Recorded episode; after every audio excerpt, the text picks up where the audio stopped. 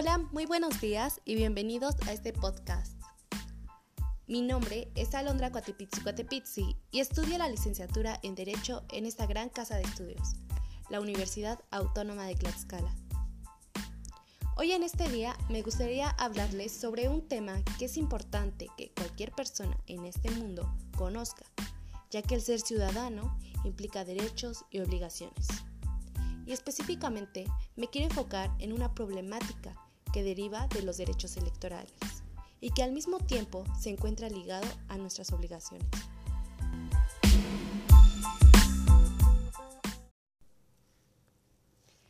Nuestro tema de este día son delitos electorales, zona sur, Tlaxcala. Para comenzar es importante conocer ¿qué son los delitos electorales? Bien, los delitos electorales son aquellas acciones u omisiones que lesionan o ponen en peligro el adecuado desarrollo de la función electoral y atentan contra las características del voto que debe ser universal, libre, directo, personal, secreto e intransferible. Luego de saber qué son los delitos electorales, nos preguntaremos, a todo esto, ¿cuál será nuestro objetivo de esta investigación? A lo largo del proceso electoral se pueden presentar una serie de conductas que ponen en entredicho su legitimidad, pues atentan contra la transparencia del mismo.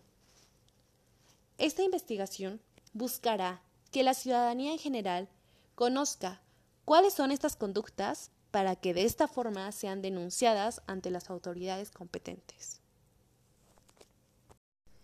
Nuestra hipótesis surgió de un medio de impugnación electoral en la zona lado sur Tlaxcala, a través del cual los partidos políticos y en algunos casos los candidatos pueden controvertir los resultados de las elecciones federales por error aritmético, nulidad de casillas o de elección, así como cuestiones de inelegibilidad de candidatos.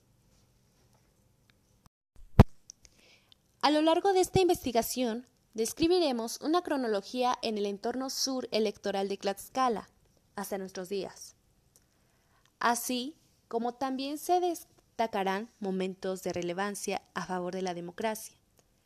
Abarcaremos el tema de marketing para dar lugar a características especiales y específicas del marketing político aplicado a las campañas electorales hacia la mayor captación de votos que pueden dar origen a los delitos electorales.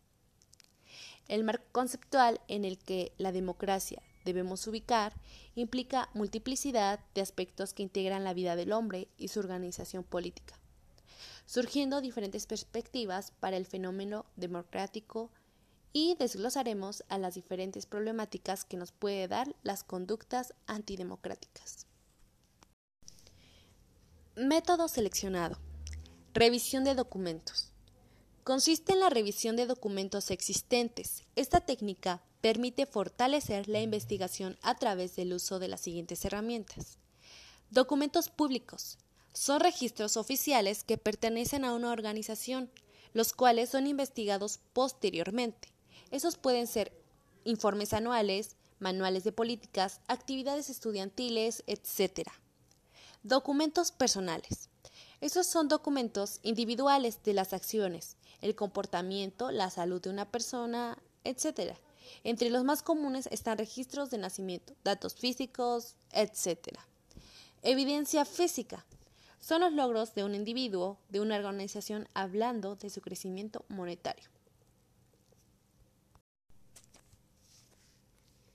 Para este trabajo de investigación he seleccionado el mejor método de investigación, que nos permitirá conocer más de nuestro tema.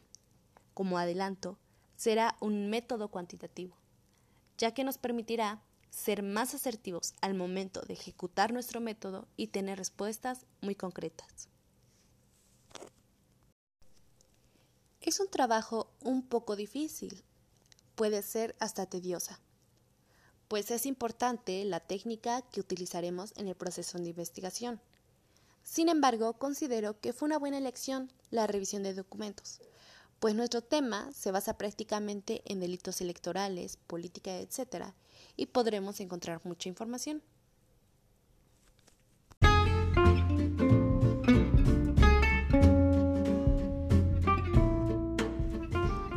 Pues bueno, hemos llegado al final de este podcast.